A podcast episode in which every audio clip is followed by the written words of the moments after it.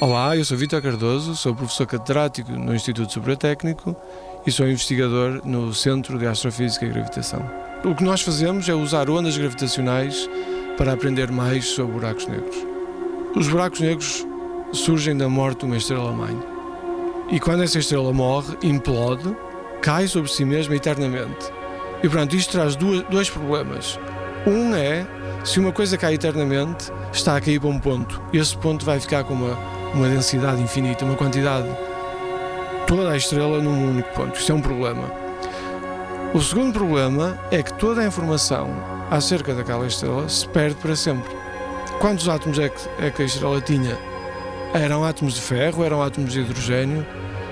Tudo isso foi à vida porque o buraco negro não deixa a informação escapar e quando deixa, que seria a radiação de Hawking, ela não, não carrega informação. Portanto, isto é o paradoxo da informação que nós não sabemos resolver. Ou seja, todo o interior do buraco negro é um mistério, mas é um mistério que tem consequências no nosso exterior.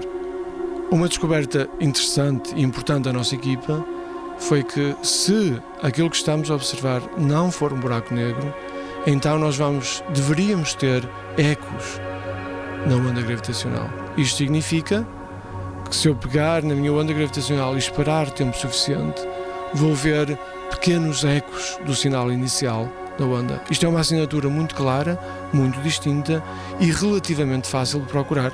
E agora estamos à espera. O tempo dirá.